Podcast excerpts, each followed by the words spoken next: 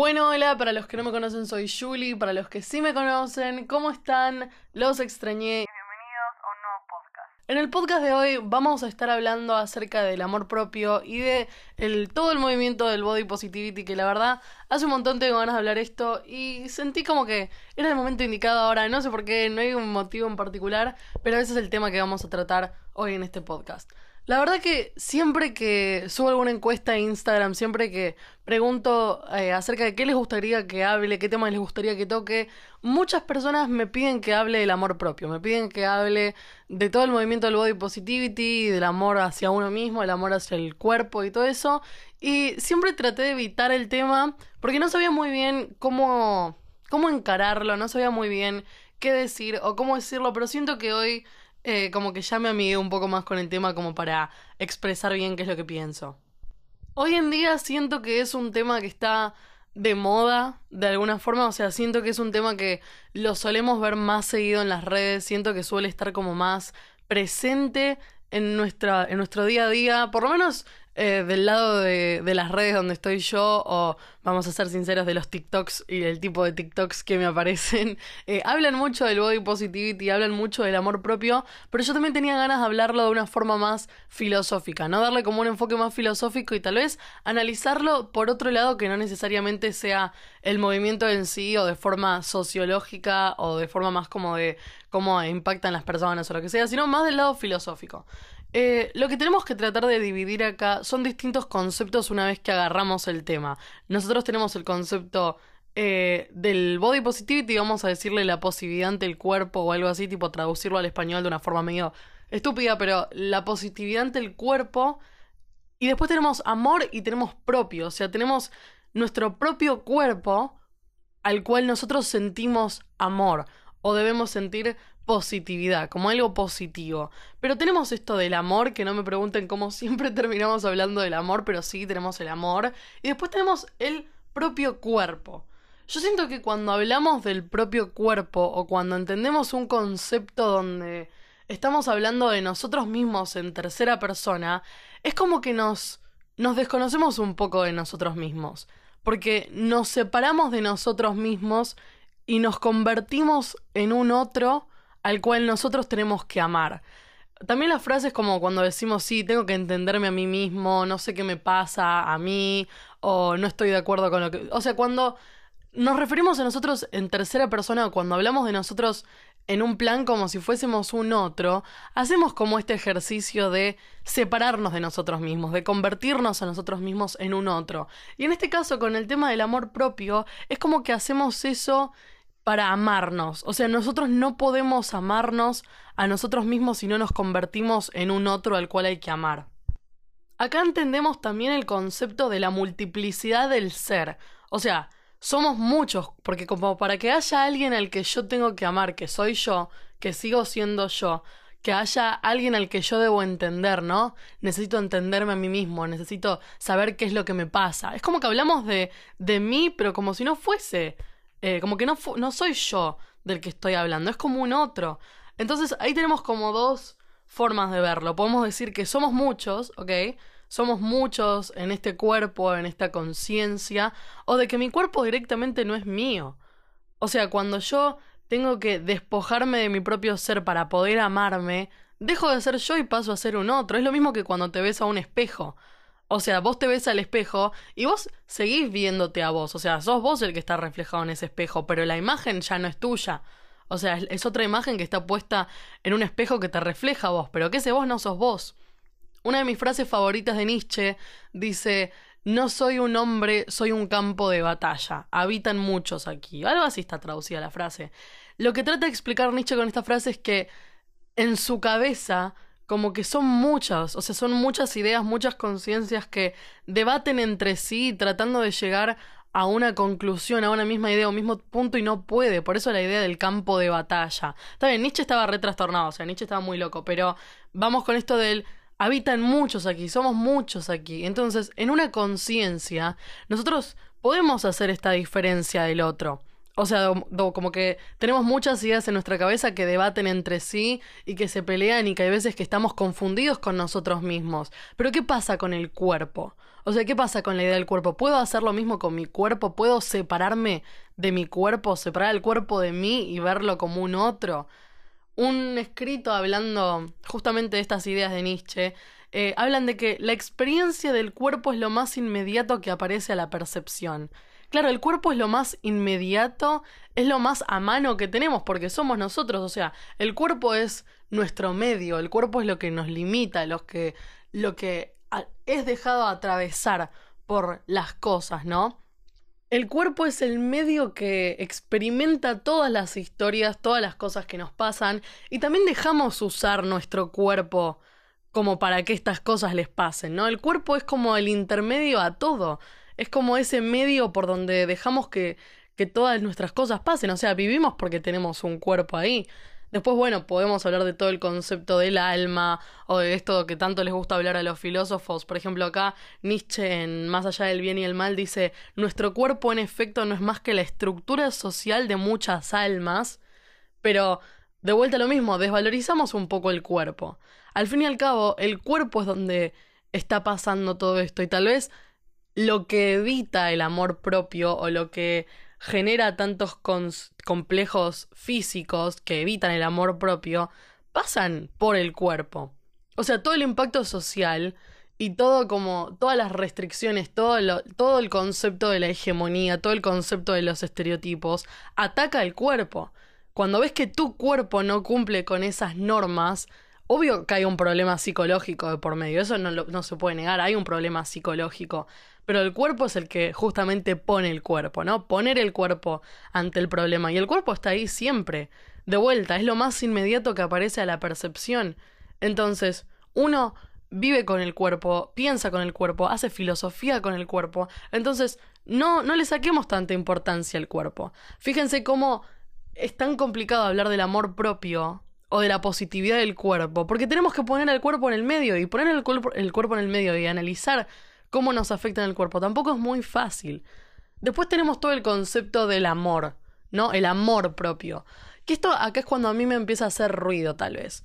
O sea, que hablemos de nosotros mismos con amor, como que lleva a un montón de preguntas. Primero que nada, ¿por qué elegimos el amor como ese sentimiento para sentir hacia nosotros mismos? O sea, eh, si pensamos en qué es lo que evita que yo me ame, podemos hablar de todas las construcciones sociales, de todos los estereotipos, de toda la hegemonía y lo que sea. Bueno, sí, genial. Ahora, ¿en qué difiere el amor propio con el amor al otro? O sea, ¿en qué cambia el amor que yo puedo sentir por alguien más con el amor que debo sentir por mí mismo? Hace un rato estábamos hablando de que amarse a uno mismo también es despersonalizarse de uno mismo, porque también está como esta necesidad de, si yo tengo que amar, tengo que amar a un otro. Porque si hablo de amarme a mí mismo, ya estoy hablando de varias partes de mí y dejo de ser yo. Entonces, fíjense qué quilombo esto de tener que amarse a uno mismo. ¿Puedo amarme a mí sin amar a los demás? ¿Puedo amar a los demás sin amarme a mí? O sea, ¿por qué quiero amarme y por qué elijo el amor como palabra? O sea, ¿qué soy yo para tener que amarme? Pero no estoy en contra de esto. O sea, no estoy en contra de que se haya elegido el amor, pero sí estoy medio como que me hace ruido la idea del amor y la idea de tener que tener una positividad ante el cuerpo y una positividad ante uno. Porque amar, ya lo, lo hablamos hace varios podcasts, amar es un sentimiento activo, o sea, uno ama activamente. Entonces, esta imposición del tener que amarse como que no termina de ser suficiente como para sacar con todos los problemas que hay en el medio. Porque cuando hablamos del body positivity, es un movimiento que busca que la gente se acepte a sí misma, que la gente se quiera a sí misma, a pesar de tener un cuerpo imperfecto.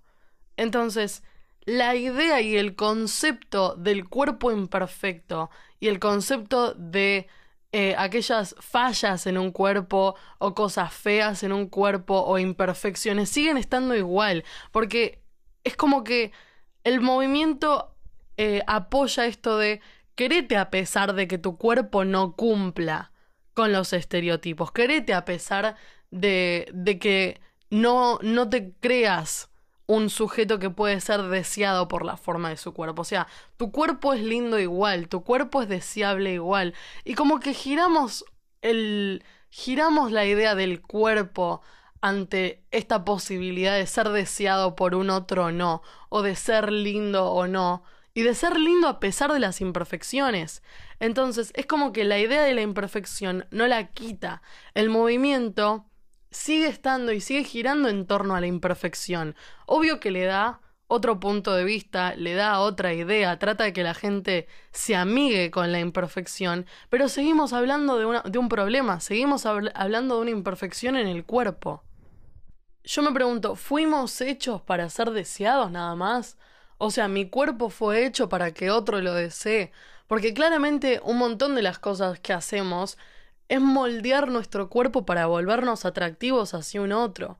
Es moldear nuestro cuerpo para ser feliz a la vista del otro y obvio que nos dejamos a nosotros de lado. Yo siento que el body positivity en cierto sentido sí ayuda a arrancar a hacer las cosas por uno mismo, arrancar a querernos a nosotros mismos por nosotros mismos, pero tampoco siento que es un ejercicio fácil. Esto es lo que tiene, como que siento que hay veces que podemos pensar que es así como, bueno, sí hay que amarnos a nosotros mismos, hay que hacer y querernos por nosotros mismos, pero es difícil despojarse de todo lo que nos enseñaron y de todas las construcciones que nos hicieron.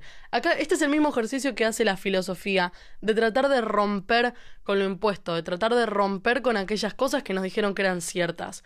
Pero ahora, romper con algo tan físico, romper con algo que nos interpela tanto porque es nuestro propio cuerpo y esa imagen en el espejo sigue estando igual y no la vamos a poder sacar y tampoco vamos a poder sacarnos de la cabeza todo aquello que consideramos perfecto, todo aquello que consideramos lindo y menos con un movimiento que sigue teniendo la idea de que eh, hay imperfecciones y de que hay una hegemonía y de que hay algo bello. Y también hablar de positividad, porque podríamos hablar de la neutralidad del cuerpo o de vernos a nosotros mismos y que no nos genere como amor extremo hacia nuestras partes, hacia nuestro cuerpo, que igual no está mal, o sea, vamos de vuelta a lo mismo, yo no siento que sea un movimiento que tenga malas intenciones, no siento que, que sea un movimiento que busque lo contrario, pero sí siento que a veces es un movimiento que está puesto para más las redes sociales y como el show y como nada, que siento que es algo atractivo hacia la gente, pero que no termina como de llegar a la raíz del problema. Justamente hay una carga negativa en esa estría, en esa celulitis, en ese rollo, en ese acné, en ese grano. O sea, hay una carga negativa, hay una concepción negativa en tu cabeza de eso, porque creciste de esa forma, creciste en un ambiente donde eso estaba mal, donde eso era feo y donde eso no era atractivo porque no es atractivo para los demás. Y vamos de vuelta a lo mismo, solo estoy hecho para ser atractivo para alguien más. Entonces hay que deconstruir 10 millones de cosas antes de llegar a la base del problema. Por eso es que yo con el movimiento del body positivity no es como que ni estoy en total desacuerdo ni en total no estoy ni a favor, digamos, porque sé que es difícil la conversación y falta un montón. Lo que sí es que no sé si termina de ayudar por completo a las personas en cierto sentido y que no es un movimiento que solo se queda como ahí, como en, la base, como en, en la superficie del problema. Es medio controversial, no es muy controversial, no sé, medio que quedan cada uno, quedan ustedes, pero que se entienda que podemos deconstruir todo este aspecto en un montón de cosas. Fíjense cómo hablamos de la despersonalización de uno mismo a la hora de amarse, de esta hora de por qué tengo que amarme, o sea, cuál es el significado del amor en este caso. Sigo siendo yo cuando intento amarme. Y después ya de todo el movimiento en sí y toda la idea social de no sé si tanto del si sirve o no sirve, porque medio que queda en cada uno. O sea, yo tengo entendido que hay un montón de gente a la que le ha favorecido el movimiento del body positivity, que se ha sentido mejor al respecto. Y también siento que, por lo menos para empezar con la discusión y empezar con la charla y abrir como la charla de que hay un problema y un problema que necesita una solución urgente, está bien pero no alcanza, o sea, no nos quedemos solamente con esto. Pero bueno, quiero saber qué opinan ustedes. Eh, saben que mis Mensajes de Instagram están abiertos para los que quieran, para que me den su opinión. Esto es totalmente debatible. Podemos estar horas discutiendo acerca de este tema, así que quiero escucharlos ustedes. Así que nada, eh, me cuentan qué opinan y yo los voy a estar leyendo. Así que nada, cuídense mucho que los quiero.